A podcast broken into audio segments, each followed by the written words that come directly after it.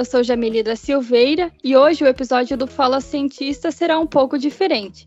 Isso porque a Agência Escola UFPR está de aniversário. E para comemorar os três anos da AE, os episódios de outubro são em um novo formato. No de hoje, vamos conversar sobre este podcast e sobre como é feita a divulgação científica na AE.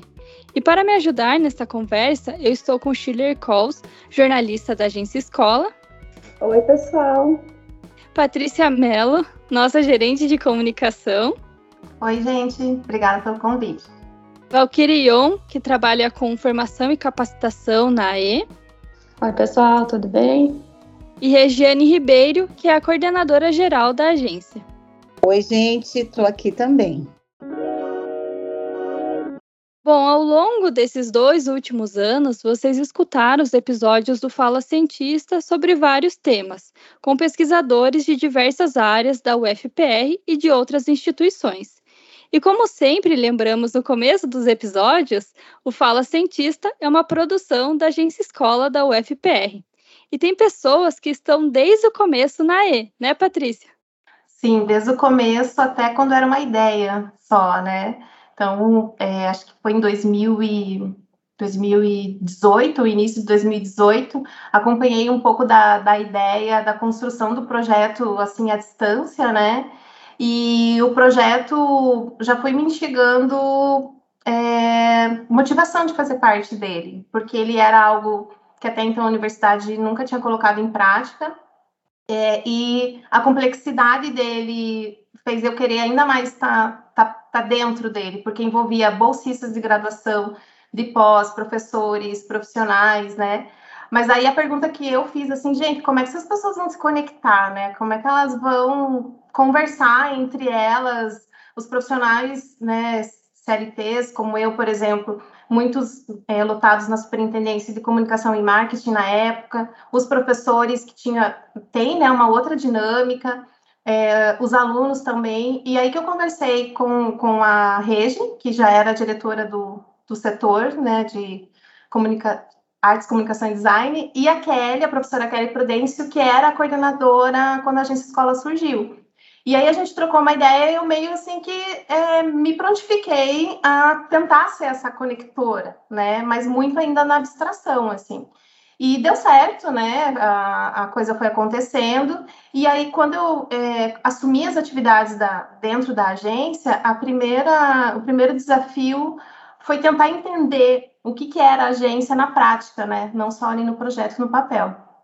E aí, junto com os bolsistas na época, a gente foi tentando caminhar, construir um, um caminho juntos que não é muito fácil, porque é muita gente, cada um com pensamento, cada um com imaginário do que era agência escola. Eram reuniões assim intermináveis e a gente tentando ser sempre muito horizontal, né, com todo mundo e nem sempre a gente conseguia alcançar o resultado numa forma muito rápida também.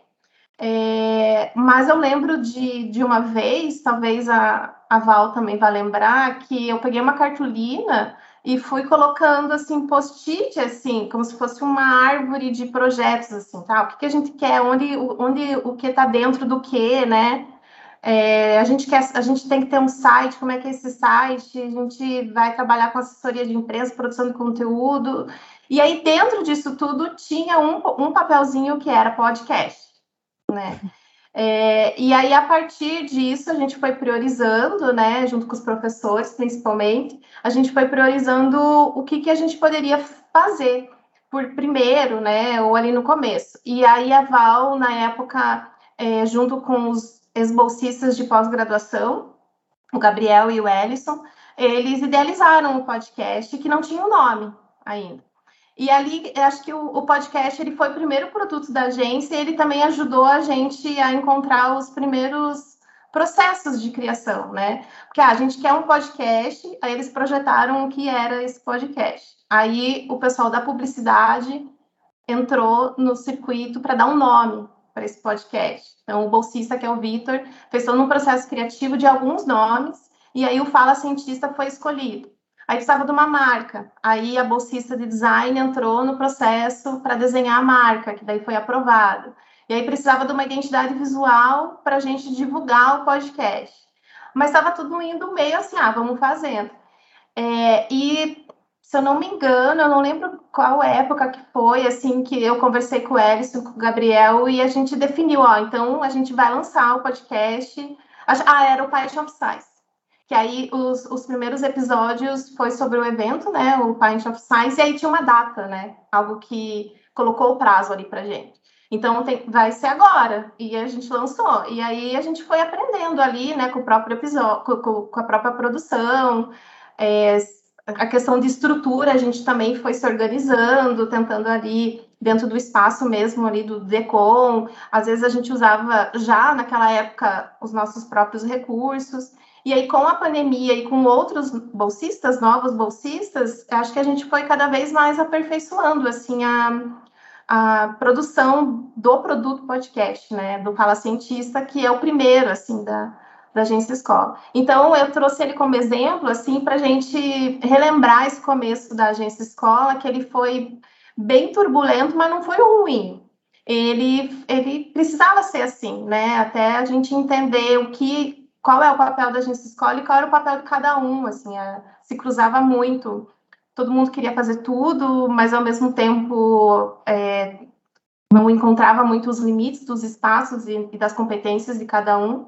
Mas aí a gente foi encontrando esse caminho no começo. Eu acho que hoje a gente já é, aprendeu muito com essa, com essa construção e as coisas foram se, se esclarecendo, né? A gente foi conseguindo se situar assim no que a agência é e no que a agência faz. Eu estava com essa curiosidade mesmo, porque eu entrei no Fala Cientista né, em 2020, a Val era a supervisora, né? Val, como que foi então esse surgimento do podcast, assim, com você, você como supervisora? Eu só estou rindo aqui de dizer que a, a parte é que faz essa conexão entre todas as partes da agência, porque por muito tempo, como ela falou, a gente tinha essa dificuldade até de entender direito o que a gente estava fazendo, e a parte sempre foi e continua sendo, a, acho que a única pessoa que sabe tudo o que está acontecendo em todas as frentes e que e que sempre é a pessoa que nos puxa para a realidade, inclusive, né, principalmente no momento de concepção do produto. Acho que isso foi muito rico, né, foi um processo de aprendizado enorme, mas foi muito difícil também, né, porque numa lógica de realmente, né, um projeto extremamente importante, que é o que a escola, né, cada vez mais representa, mas ali, né, como dar esse start e, e por onde que a gente começava, né?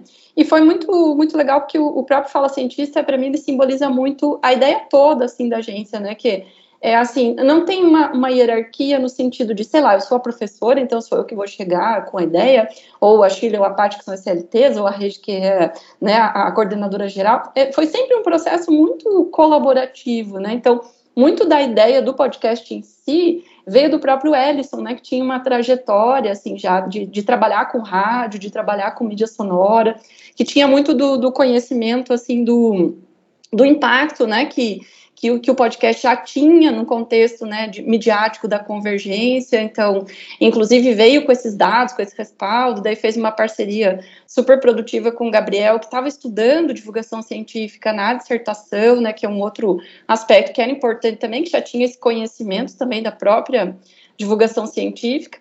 E aí, e a Ana, né, Malski, que estava envolvida em uma outra frente, mas que de, demorou um pouquinho mais, depois para a gente foi também ajudando ali nesse começo, depois quando ela entrou, né, no processo nos primeiros meses, assim, né? Mas ali em conjunto com o Hélio e o Gabriel, a gente foi fazendo esse, esse, esse, estudo também, né, do eh, qual era a importância que o podcast tinha no Brasil, né, que realmente constatando, né, os dados, assim, da, da sua ascensão, de como o podcast simboliza o contexto da convergência não só midiática, né, de ser algo digital, distribuído em plataforma, de forma facilitada, mas essa convergência cultural, que é assim, eu estou lavando a louça, fazendo comida, ou a gente está correndo, ou eu estou andando de bicicleta, a gente está ouvindo podcast, ou no meu caso, né, o podcast entrou na minha vida muito porque de 2016 a 2018 eu estava na UFPR, mas também em outra universidade, em Santa Catarina, então eu viajava toda semana, né, de Santa Catarina para Curitiba, e, e, a relação com o podcast se estabeleceu ali, então veio muito, né, das nossas próprias experiências de consumo,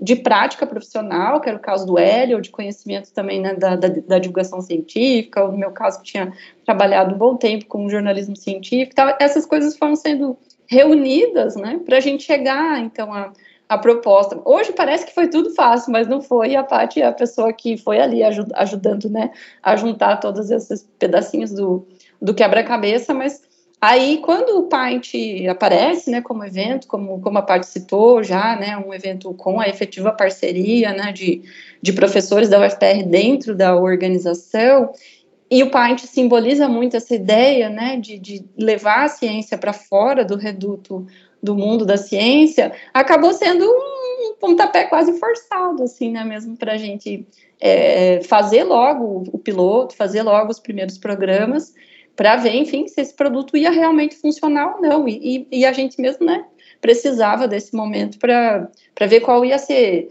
a aceitação que ele ia ter e qual, quais seriam os desafios, né?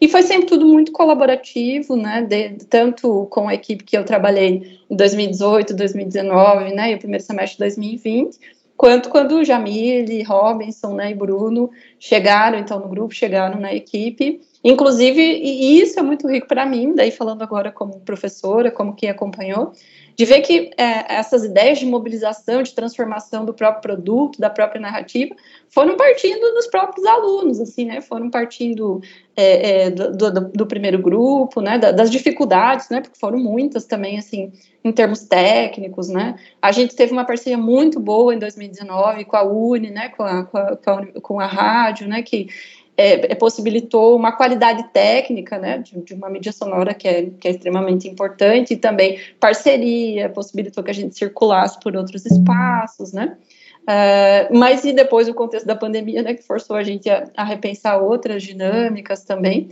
mas assim, o, o Fala Cientista, para mim, ele é muito um símbolo, ele acabou realmente se tornando muito o símbolo da, da agência escola por essa lógica, né, de congregar todas essas dinâmicas né, que envolvem a comunicação pública da ciência e também o viés fundamental da gente escola, que é né, a da formação, que é a de possibilitar a experimentação e que é de entender que é, os bolsistas, os CLTs, os professores formam né, uma cooperativa, né, colaborativa, e não um sistema hierárquico, assim, que acho que isso é, tem sido o mais rico de aprendizado mesmo e de trocas dentro da, da agência escola.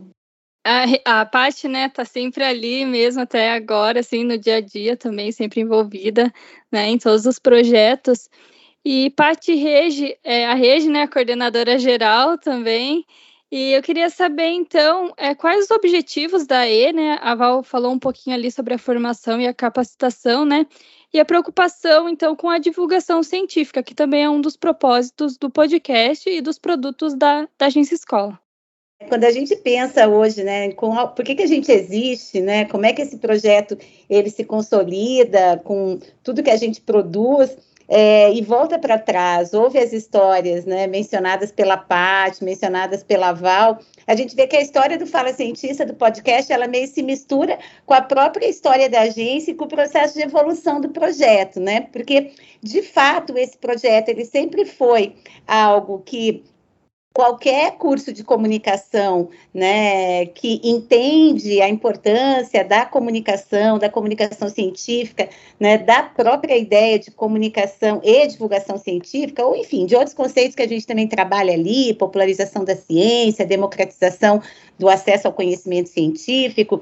Então, assim, em linhas gerais, eu acho que a maioria dos cursos de comunicação é, no Brasil gostariam de ter propostas como hoje a gente tem na agência escola. Mas o início foi, vamos tentar é, ir produzindo coisas, né, com as nossas expertises, e aí o papel do grupo ele foi sempre fundamental, né, e, e, o papel também sempre de algumas pessoas que, enfim, constituem hoje a gente escola, hoje algumas não estão, mas que tinham ideias, né, então a gente partiu dessa, dessas ideias, e, e o podcast ele foi sempre muito isso, né, então vamos começar, vamos, né, vai ser o primeiro produto, vai, e, e a partir daí, assim, eu acho que a agência, ela foi é, do podcast, dos outros produtos, né, e, as, e, e, das outras ações que a agência foi desenvolvendo, eu acho que a gente foi cada vez mais encontrando o, o nosso lugar enquanto projeto, né, porque inicialmente eu acho que é, a Paty, a, a Val e a Chile vão lembrar, e você também, Jamile, né, você entra um pouco depois, mas enfim, inicialmente a gente tinha uma proposta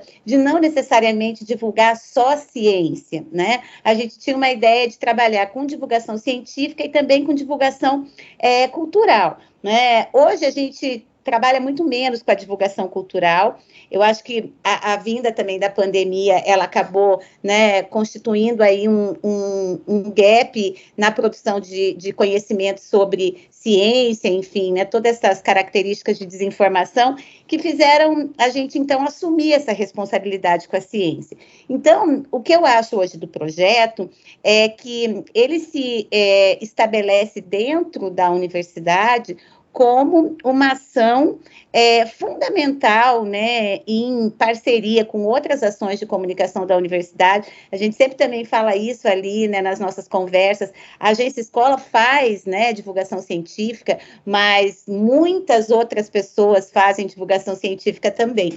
E é curiosamente a gente participou esses dias eu e a Val de uma outra é, iniciativa da universidade, que é uma rede de divulgação científica que está sendo criada pela Pró-Reitoria de Extensão e Cultura, e a gente ficou, assim, impressionada com o tanto de ação. Numa reunião inicial, tinham mais de 40 professores, pesquisadores, que eram divulgadores científicos, né?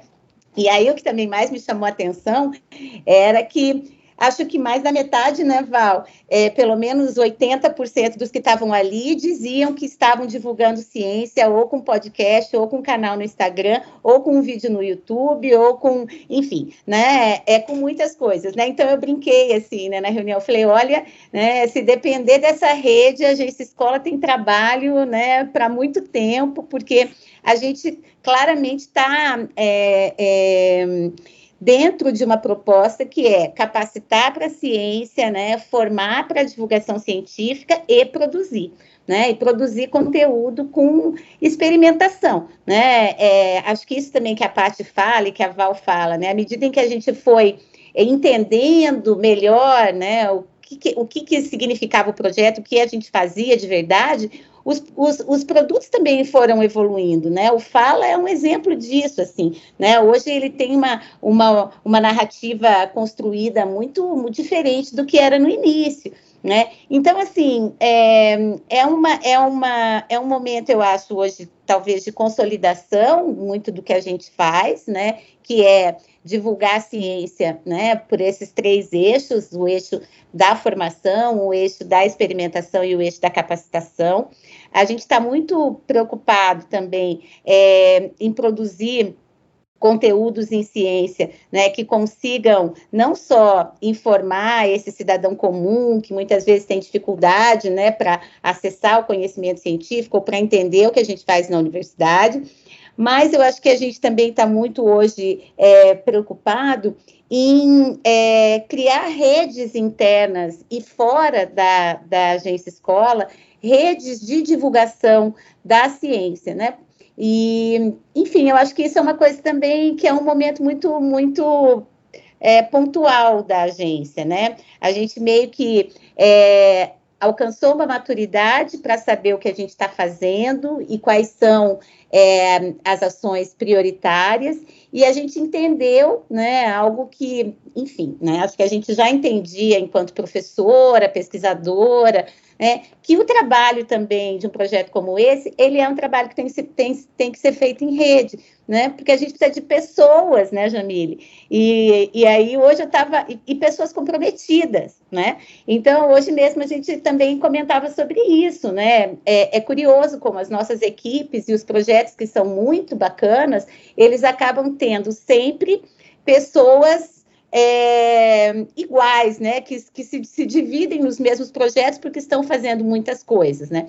Então, eu acho que a agência escola é, é um pouco isso, né, é, é, esse projeto em construção, né, acho que a gente não para de se reinventar, de se, re, de se re, significar, mas hoje a gente tem uma identidade muito forte, eu acho que a gente conseguiu, a partir desses três anos de vida aí, ter também uma visibilidade dentro da universidade, né? Acho que é isso. Acho que a rede resumiu, né, é, contextualizou super bem ali os objetivos, a gente é, reforça muito a questão dos nossos eixos, e é, com base neles, eu vejo também que o objetivo da, da agência escola é, trabalhar essa questão do que é comunicação, né? É, a comunicação é, não com foco no desenvolvimento, não com foco somente no desenvolvimento de um produto midiático, né? Que a gente faz também, mas até chegar nele, a comunicação enquanto processo, a, comunicação enquanto formação também, enquanto rede, então isso é, é muito forte dentro do, da essência mesmo da agência escola. Então, a gente tem muitas ideias e a gente trabalha muito. Então, às vezes a gente fala, calma, pera, né? É, senão a gente só está produzindo, produzindo, produzindo. É, vamos entender o que a gente está fazendo e como tem o processo formativo. E hoje, com a gente conseguiu também se organizar com um núcleo de profissionais CLTs da agência escola, né? Que aí tem eu, tem a Chile, tem o Thiago também, né, do audiovisual, e a gente tem um braço direito ali que é que é a Magena na parte administrativa. Então, a, a, gente que é profissional CLT, a gente também tem essa, essa missão ali da formação, né?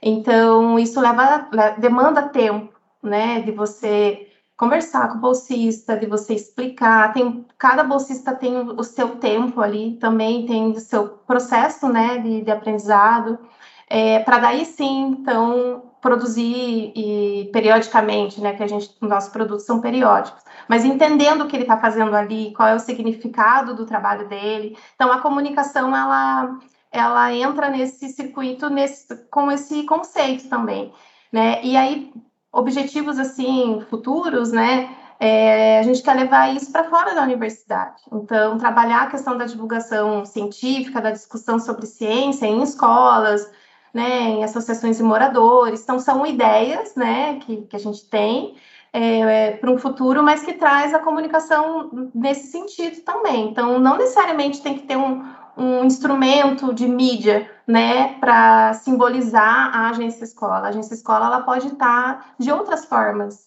também. Então, acho que isso é muito forte e é um objetivo nosso.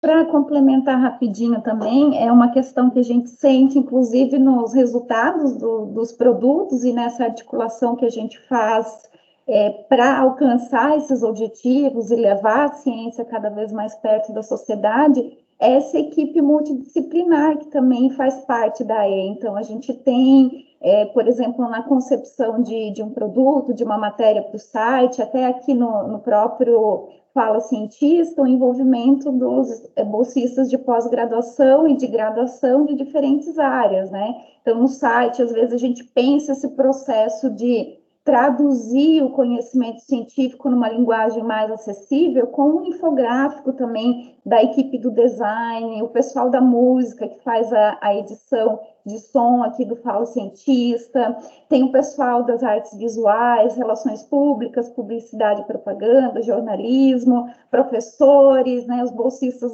da graduação e da pós que eu já citei, e os profissionais também dessas áreas. Então, a gente vê essa articulação e os eixos de formação e experimentação da agência escola articulados durante toda a rotina produtiva e tendo, então, como resultado é, como parte dos resultados, os, os, próprios produtos da E que circulam em diferentes meios, né? Tem podcast, o site, tem o, o audiovisual também. Então, é bem interessante essa multidisciplinaridade que a equipe da E também, também busca e a própria interinstitucionalidade que o Fala Cientista busca também nas suas fontes, que foi algo que a Val também trabalhou bastante aí nessa articulação com os bolsistas da pós, né? Eu acabei chegando aqui no Fala Cientista com ele já super, super bem encaminhado, com uma concepção já muito bem encaminhada, mas acho que essa multidisciplinaridade faz muita diferença aí também nesse fluxo formativo experimentativo da E.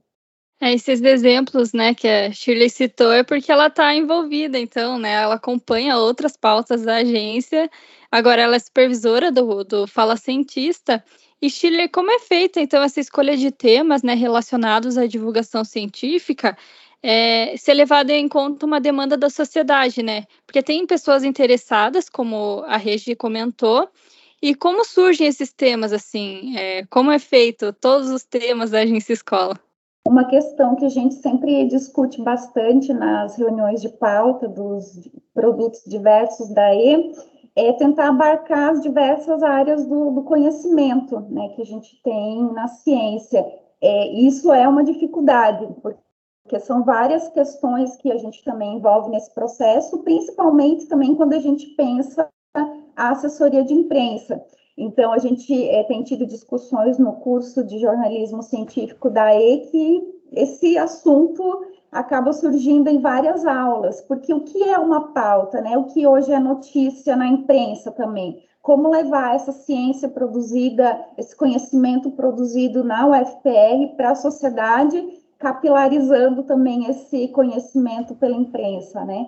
É, então, a gente chega nessas discussões de, é, muitas vezes, ser uma noticiabilidade, algo que é inédito, algo que tem alguma novidade ali, que já tem um resultado é, mais palpável, concebido, mas as ciências básicas também fazem parte de todo esse processo, né? Então, a gente, nas reuniões de pauta, nas sugestões de pauta que a gente recebe dos próprios cientistas e a gente acompanha muito também as repercussões para ver o que está sendo discutido nas redes sociais, o que está sendo é, reverberado também socialmente, a gente busca abarcar essas várias áreas do, do conhecimento.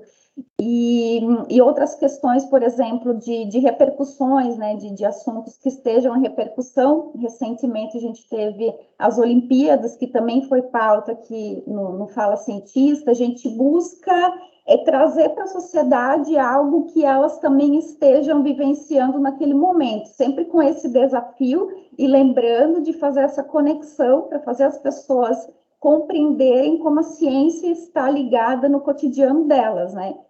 Dentre essas diversas áreas do, do conhecimento. Então, mês que vem a gente tem o, o mês da consciência negra, também já é, estamos discutindo é, pautas a respeito para trazer especialistas, né, cientistas das diversas áreas para discutir o tema aqui no Fala Cientista. É, no caso das Olimpíadas, também a gente buscou é, matérias com infográfico, com dados da educação física, é, buscamos também assuntos que repercutam socialmente como tema do Pergunte aos Cientistas, que é uma ação que busca essa aproximação da sociedade com os cientistas da UFPR e também como ponte de sugestão de pauta com a imprensa.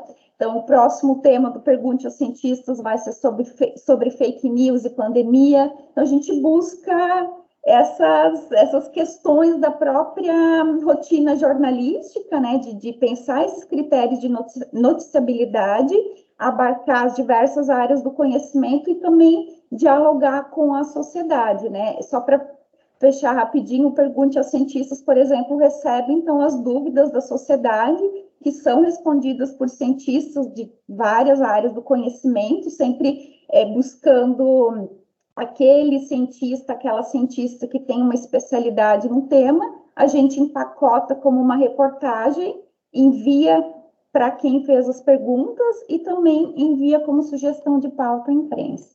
Quando a gente também é, procura fazer a seleção das fontes e das pautas, acho que é uma preocupação é, desde o início do Fala e também dos nossos outros produtos, a gente sempre está preocupado em trabalhar também com as questões de equidade de gênero, de raça, para que a gente consiga trazer né, uma multiplicidade de vozes para falar sobre muitas coisas, né, e sobre todas as áreas em que a universidade desenvolve pesquisa. E também, é, o que a gente também procura fazer é diversificar essas pautas e esses cientistas que, de certa forma, forma fazem parte né, de uma não sei, não, sei, né? Em mulheres não somos nem o caso de minorias, né? Porque nem somos mais minorias né, na universidade enquanto cientista, mas nessas, né, é, nessas relações mesmo da equidade, a gente também toma muito cuidado para não, por exemplo, né, chamar para uma chamar uma cientista negra somente para falar de uma pauta que seja sobre é, raça, né? Então, assim, não, essas pessoas elas podem falar sobre muitas coisas, inclusive sobre os seus temas de pesquisa. Então, acho que isso também é uma preocupação, né, que a gente tem ali dentro da, da, da das da produção das pautas e das fontes.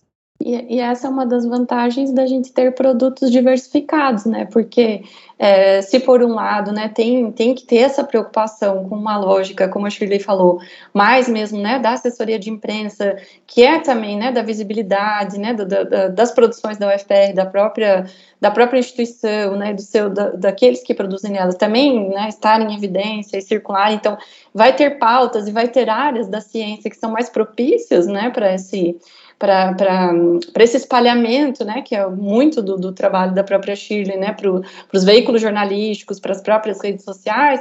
Por outro lado, a gente tem produtos que não têm um compromisso tão significativo, por exemplo, com, né, com o que a gente chama de factualidade, com aquilo que está mais no calor dos acontecimentos, que permite que a gente coloque essas questões para reflexão, né? E, e, outro ponto importante, que acho que a Paty comentou um pouco também, é um processo permanente de reflexividade, né, que norteia as ações da agência e de autoavaliação constante.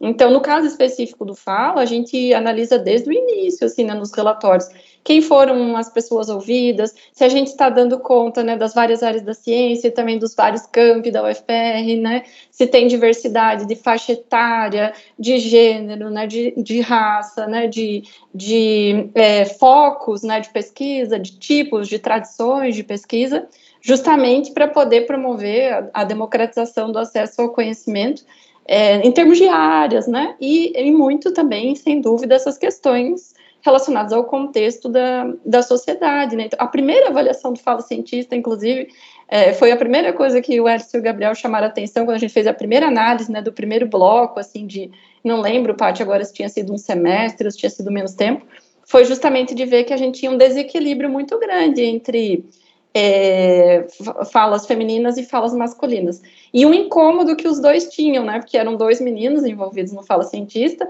e eles ficavam angustiados. E assim, a gente já mapeou que a, a tendência nos podcasts é serem muito narrados por vozes masculinas, a gente precisa diversificar. E eles ficavam o tempo todo falando disso, né? Para ver se bolsistas da graduação não queriam narrar. Então, em alguns momentos, a gente é, resolveu um pouco isso com a Ana fazendo algumas narrações, e em muitos momentos eu mesma, né? Eu gosto mesmo de narrar, então muitas vezes eu mesma fui fazer a narração, até porque eu curto tal, a parte sonora. E, e depois, né, foi muito legal que tivemos a possibilidade de ter efetivamente a Jamile como parte da equipe, até para pôr isso em prática no próprio Fala Cientista enquanto enquanto narrativa, né? Mas a gente foi vendo isso à medida que à medida que você vai fazendo, você não tem tanto essa dimensão. Quando você para para avaliar, aí você tem. Então, acho que isso também é um dos aspectos muito importantes da, da agência escola, né? A gente faz essa. Que para nós, né, Regi, Shirley, Paty, Amília, que são pesquisadoras também, né, é, é, é fundamental, né, para o exercício da pesquisa essa, essa reflexividade permanente, né, e para pro, os produtos da agência é, é, é, parte do próprio processo de fazer a agência escola, né, então isso também, não que a gente não erre, a gente certamente erra também, né, e a gente certamente consegue enxergar esses erros justamente porque está sempre se, se auto se autoavaliando, né? E um desses exemplos, assim como a Regi citou, dessa busca de equidade, foi o perfil, né, Jamile, que nós fizemos no a criação do Fala Cientista Perfil, né? Fizemos um spin-off do Fala Cientista, então desenvolvendo e a, a, primeiro conjunto, né, que levou a esse desdobramento do Fala Cientista Perfil, foi uma série sobre cientistas mulheres, né, para justamente poder, e mulheres de tradições de pesquisa diferentes, de raças diferentes, raça etnias diferentes e de faixas etárias também, né? Diferentes, pesquisadoras mais jovens, pesquisadoras mais consolidadas, né? Então, é, esse exercício também foi, foi, foi muito rico. E Chile, a gente também tem visto isso agora, né? Que, como a Val comentou, a gente fez o perfil, né? Mulheres na Ciência. E no começo desse ano a gente teve episódios é, com convidados, né, masculinos. E depois a gente veio refletindo sobre isso, né, para a gente tentar é, abarcar mais, né, os episódios com falas femininas, né? Mas estamos aqui, né, em cinco mulheres num episódio, então já estamos ganhando, né? Paty Chile, vocês que têm então diariamente né, o contato com os bolsistas né, e a produção de outros produtos da, da E, é, existe a diferença assim do temas e pautas do podcast para os demais produtos da E ou não? Como que funciona assim? A gente busca hum, esses critérios de noticiabilidade que, que eu comentei anteriormente e esse contexto social também para hum, trazer nos produtos da E, mas a gente também respeita as particularidades de cada meio, que também é um exercício para os próprios bolsistas da, da graduação. Inclusive, a Jamile e o Robson, que fazem atualmente a produção do, do Fala Cientista, tem tido acompanhamento de alguns bolsistas da graduação também, recebido muitos elogios para ele enquanto experiência de poder acompanhar uma entrevista com mais profundidade para um episódio. E para os outros produtos, então, às vezes a gente repercute aquele tema, mas de alguma outra forma. Para o site, por exemplo, então, trazendo algum é, infográficos para o produto audiovisual, se for um assunto que tem essa força de repercussão, critério de noticiabilidade muito forte, a gente desdobra ele em outros meios, aquele tema, né? Mas só quando ele tem realmente esses critérios de, de relevância, de interesse social muito grande, mas então respeitando essas particularidades de cada meio. Vou falar um pouquinho, eu acompanho mais a parte ali do, do, planejamento e criação de campanhas, né, publicitárias ali, então envolve muito pessoal de relações públicas, publicidade e design. A parte do conteúdo editorial, a, a Chile toca né, de forma mais autônoma ali com, com os bolsistas. Mas é, hoje eu acho que a gente já caminhou bastante, mas tem uma dificuldade nossa mesmo, assim, de quebrar a ideia da figura do que é um cientista, né? E do que é a ciência. Então, no ano passado, a gente fez é, campanha institucional, esse ano também, mas o ano passado exigiu muito a questão do, de simbolizar em, em poucas, em, poucas palavras, em uma imagem, porque a gente está tratando ali de materiais mais publicitários, né, mais institucionais, a questão da, de representar o que é a ciência e quem é esse cientista para a gente não cair sempre no, na, na armadilha do senso comum, né? O cientista, jaleco branco, normalmente o homem, dentro do laboratório. E não é, né? É muito mais diverso do que isso. Então, quando a gente criou né, a, a campanha, a gente é, levou assim um, algumas tardes discutindo sobre isso e o trabalho foi e voltou assim algumas vezes, né, para para quebrar um pouco isso, até na, na, na simples escolha de um ícone para você representar a ciência ou para você trazer algo para ilustrar né, um material. Então, a recai no, no, no, que é mais fácil, né, mais concreto né, de, de, de representar, que é o, às vezes, a lupa, o microscópio, né? Então, é, normalmente a gente vai por esse caminho. Então, é um exercício muito muito forte e, muito, que exige muito assim, porque não é, é, não é fácil você representar, por exemplo, ciências humanas e sociais, né, que tem uma questão abstrata maior e é muito diversa. Como trazer isso para dentro de uma campanha, né? Então eu acabo acompanhando os bolsistas mais nessas, nessas questões temáticas assim com eles. A UFPR ela tem projetos né, em diversas áreas do conhecimento, como a Regi é, pontuou, a Chile, a Val e a Pati. E então esse, a ESA ela tem esse vínculo com a divulgação científica e com a divulgação cultural também. Val e Regi, qual a importância de projetos como a E para a universidade e para o que a gente diz comunidade externa, né? Eu mencionei um pouquinho né, a relevância do projeto. Eu acho que a primeira relevância é essa intenção mesmo de trabalhar com divulgação científica e popularização da ciência, mas com a, a perspectiva dos meios, né? Então, hoje a gente tem, por exemplo, muitas ações é, na universidade de divulgação científica que são importantes, né? É, a gente brinca, né, divulgação científica raiz, né? Aquela divulgação científica que está atrelada não necessariamente à divulgação pelos meios, mas enfim, né? Os museus, as feiras é, de ciências e outras áreas né, de divulgação científica.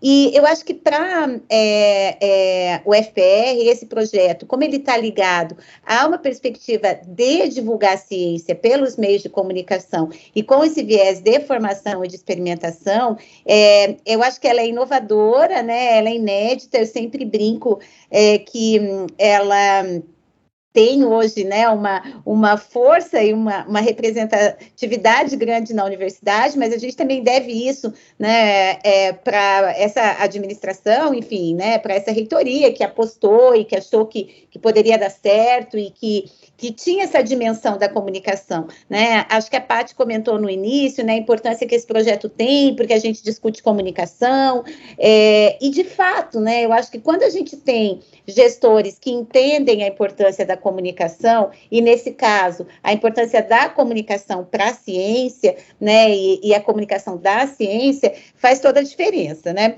E, e, uma outra coisa, assim, que eu acho que talvez seja, né, uma das coisas que mais me dá prazer na coordenação é, do projeto, é ver como as pessoas gostam de trabalhar né, na E, gostam de fazer parte da E, mas também como a gente foi criando devagarzinho, e aí eu nem estou querendo né, ser presunçosa em achar né, é, que, que me achar mais do que, do que de fato o projeto representa, mas é, é uma coisa bem interessante que eu percebo é que a gente está criando dentro dos setores, dos departamentos, dos cursos e dos programas, uma cultura que é, já existia, obviamente, né, porque já se fazia também divulgação científica na universidade, é, pelos meios, né, mas a gente está criando com os cientistas um vínculo muito positivo, né, a Chile, que é a nossa jornalista que está ali muito mais próximo dos cientistas, com os bolsistas, a gente percebe cada vez mais a confiança que eles têm na agência escola, como eles começam a entender a lógica dos meios, como eles começam a querer participar, né? Ah, tem várias histórias muito engraçadas, assim, né? Algumas engraçadas, outras, assim, tocantes do ponto de vista como eles vão percebendo isso, né? Então, assim, a gente já participou de reuniões em que a gente falava quais eram os nossos produtos, enfim, uma vez a gente falou, né, o que, que era um podcast, e aí a gente percebeu um professor dando um, pegou o telefone e digitou no Google, né, o que era um podcast, porque, na verdade, ele nem sabia o que era um podcast, e a gente tem que ter muito isso claro, né, os cientistas, eles não são obrigados a saber, né, é, termos técnicos, né, ou obrigados a entender como funciona a mídia, ou como funcionam os meios de comunicação. Então, esse processo também da gente contar um pouquinho para eles, né, a gente tem um exemplo também que é super bacana, a Shirley está sempre em contato com ele, com a, coisa, né, com a, com a questão da pandemia, que é o professor Emanuel Maltempe, né, do, do setor de ciências biológicas, assim, um, um cientista fantástico, né, que ganhou muito mais notoriedade pela pandemia, né, mas é um cientista super importante, e como ele foi, foi aprendendo a se comportar, né, hoje a gente brinca que ele é quase uma celebridade, né, porque ele já fala para todo mundo, enfim, e então essas reações eu acho que a gente tem hoje do, do projeto com os cientistas é muito legal, né, hoje mesmo a gente abriu é, eu abri o e-mail, a Paty estava trocando mensagens com uma cientista que quer fazer uma parceria com a agência e, e a gente estava tentando lá encontrar um horário e ela disse, ah, ai, que bom, que lindo, eu não acredito, né, que a gente vai conseguir fazer essa parceria. Então, assim, isso é muito gratificante, né, a gente perceber que o projeto está crescendo, que a gente ganha, de certa forma, uma confiança da comunidade científica, isso é importante, porque sem a confiança da comunidade científica o projeto não avança, e que a gente tem daí, assim, uma equipe bacana, né? Como, como você mencionou, aqui somos cinco mulheres do projeto e como a gente trabalha conectado, né? Dentro e fora. É, para fazer funcionar, seja nas conexões parte, seja na, na, na organização é, das pautas e hoje né, da produção do conteúdo, seja a Val hoje né, dentro de um processo muito mais de pensar capacitação. Então, a gente vai meio que é, vendo que, que a coisa está funcionando e que a gente está fazendo uma coisa legal. Então, é super, é super é, gratificante, né, ter isso. E, e eu acho que também consigo ter essa dimensão, porque estou né, em, outros, em outros cargos, né, tenho lá meu lugar no PPG-Com como pesquisadora e estou terminando a minha gestão no Sacote como diretora, então acabo é, circulando em muitos grupos, né, então é, eu percebo como as pessoas gostam do que a gente faz, como falam né, muito bem de tudo que a gente produz. Então, de certa forma, a gente só tem que pensar assim, vida longa, né? Para a gente ainda está é, muito jovem, mas o que se deseja, acho que nem por todas, todos que estão aqui, todos da, da, da, do projeto em geral, é que, que seja mesmo vida longa, né? Eu acho que uma, uma coisa que to, todas nós aqui, mas acho que já ouvi esse relato de várias pessoas da, da própria AE, é, é, de como é gratificante. Eu acho que é, é, sempre o melhor momento quando a gente consegue alcançar as pessoas que estão fora do circuito que a gente já está acostumado, né?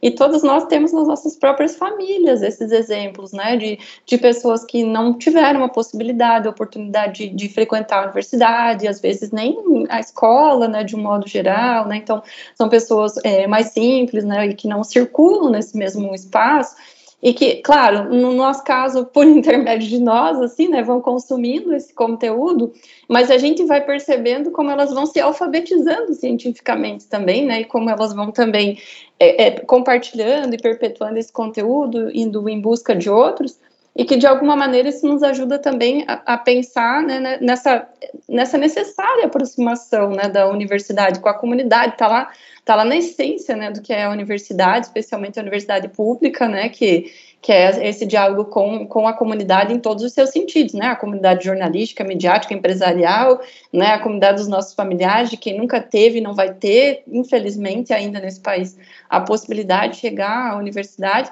porque o direito a ciência, né, o direito ao conhecimento científico é, é um direito humano fundamental, né, porque, porque é, é, um, é um direito a existir, né, ter acesso ao conhecimento científico, é, é, é, isso uma das coisas que a pandemia mais enfatizou e que né, o trabalho na agência também evidenciou isso muito fortemente, né?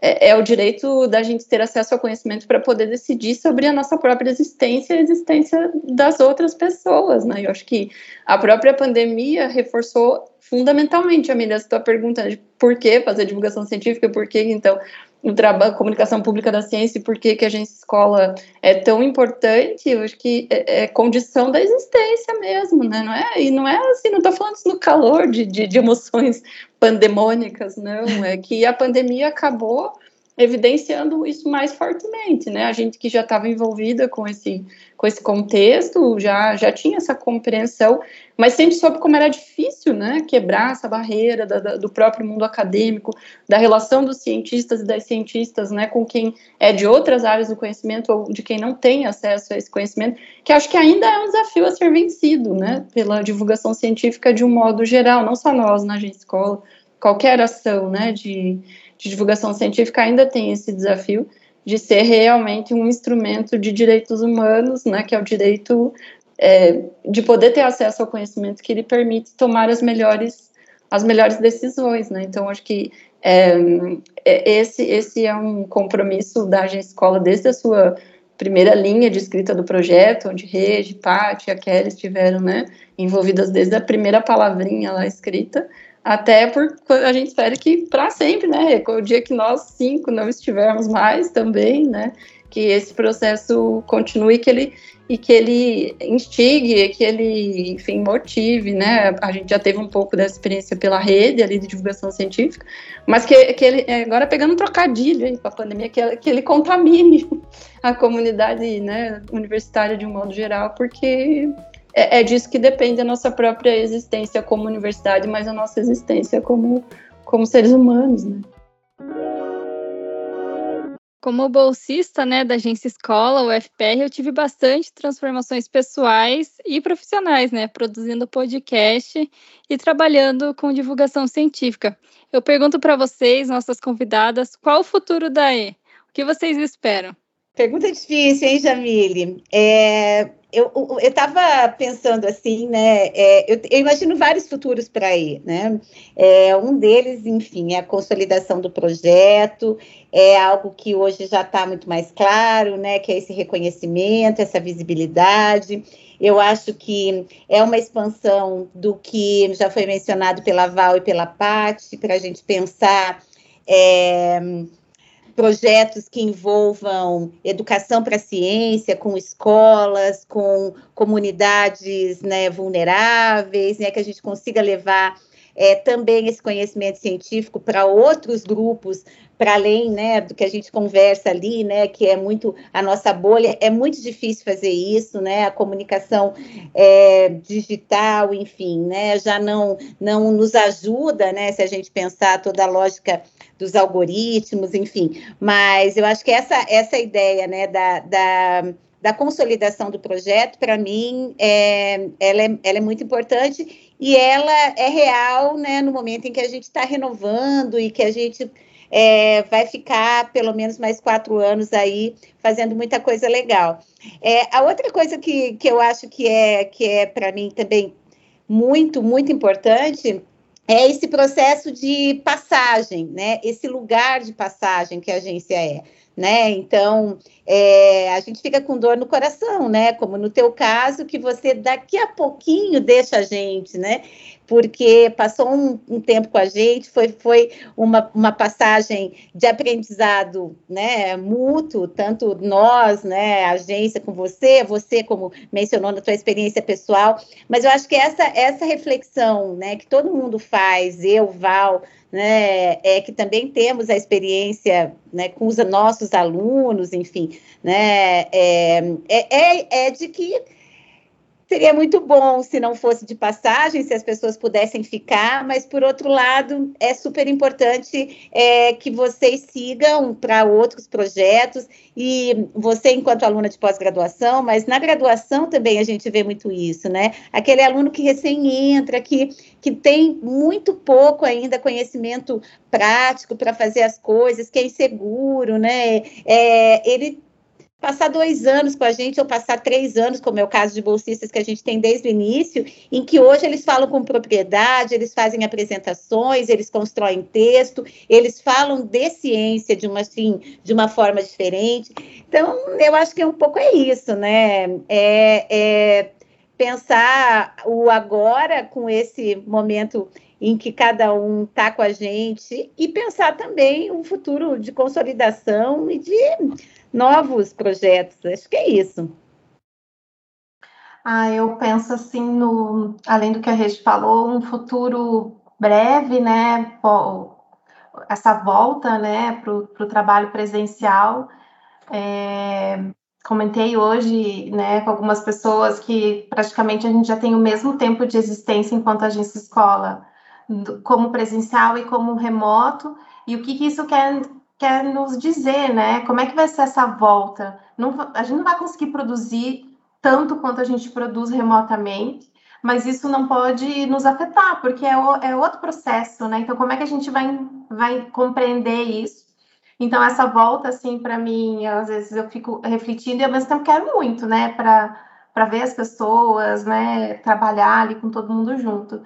E um outro futuro, assim, que a gente já está começando a plantar é, de produzir ciência sobre o que a agência escola faz. Né? Então, é, trabalhar isso com os alunos, né, em pares com os professores, de produzir artigo científico sobre determinados conceitos que a agência escola né, tem como base na sua essência, sobre os produtos, sobre as relações, tem tanta coisa assim legal que rende né, é, artigo científico e como trazer isso para dentro da carga horária e da rotina produtiva dos bolsistas, né? É, pra, está é, tá, tá dentro do, do, do, do, processo mesmo ali formativo. E outra coisa mais a longo prazo, assim, seria que seria muito legal, é a agência escola servir de, isso inclusive está na nossa visão, a, a agência escola servir como inspiração para outras universidades públicas, para também desenvolver projetos, né, como nossos, semelhantes, né, ao que a gente faz, e de, de trocar ideias, né, sobre isso, da gente falar sobre a agência escola para outras universidades, eu acho que seria muito legal, assim, acho que a gente está caminhando para isso, então eu visualizo a agência fora dos, do, do universo da UFPR, também dialogando com outras universidades.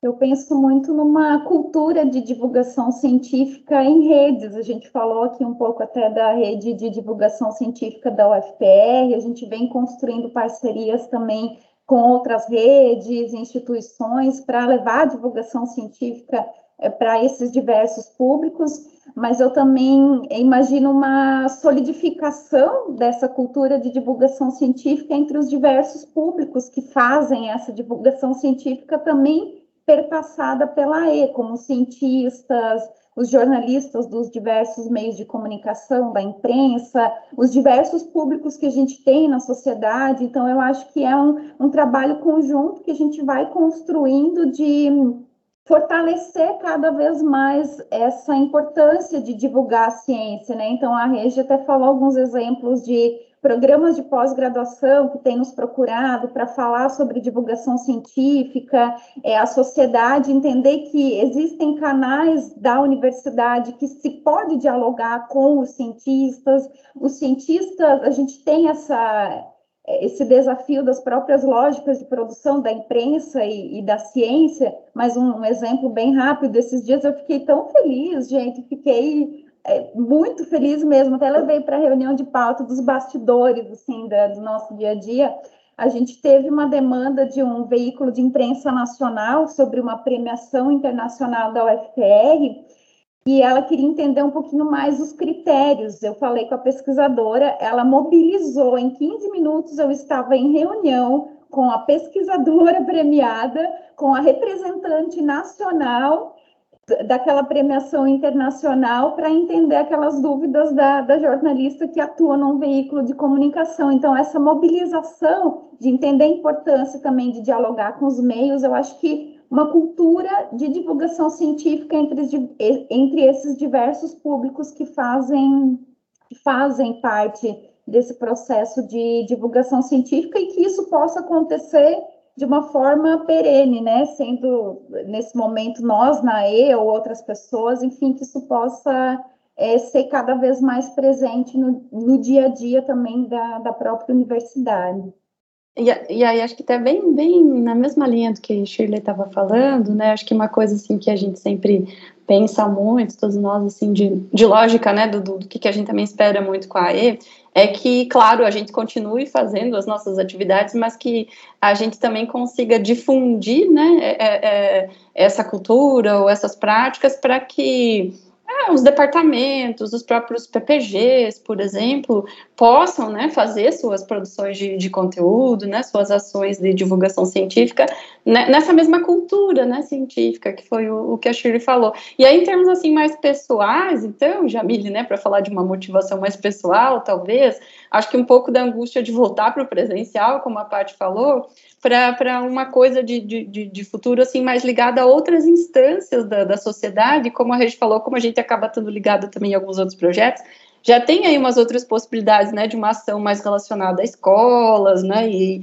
e a outros contextos, que nesse momento foi impossível de realizar pelo próprio contexto da pandemia, né, e que agora, né, acredito eu, espero, oremos, né, que em 2022 vai dar muito para retomar essa outra perspectiva também, né, de, de, de, um diálogo talvez com outros espaços aí da, da, da comunidade que está no nosso entorno, né, que é uma, da, uma das coisas que pessoalmente também me, deixa bastante instigada, assim, né, de, às, às vezes até de, de relacionar algum outro projeto, alguma outra ação que a gente já também já participa, né, e de, dessa lógica que a Xi falou de, das redes, né? Do, do fortalecimento da, das redes que já existem, mas que, que, que, muitas coisas foram facilitadas pela pandemia e outras foram dificultadas, assim, né? Então, acho que é, essa lógica de uma cultura mesmo, né, voltada para a comunicação pública da ciência, acho que é o, é o sonho maior, assim, né, da, da E como um todo, né, de, de, de consolidação, assim, né, então é, acho que é isso que tem nos, nos instigado também a, a continuar, né.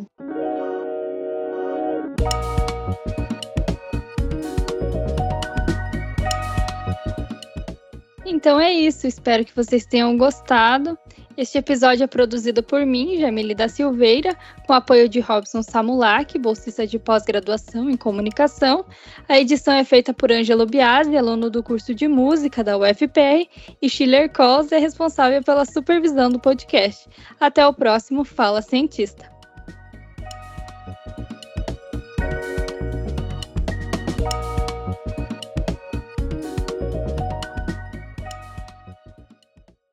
Agência Escola UFPR. Inspire Ciência. AE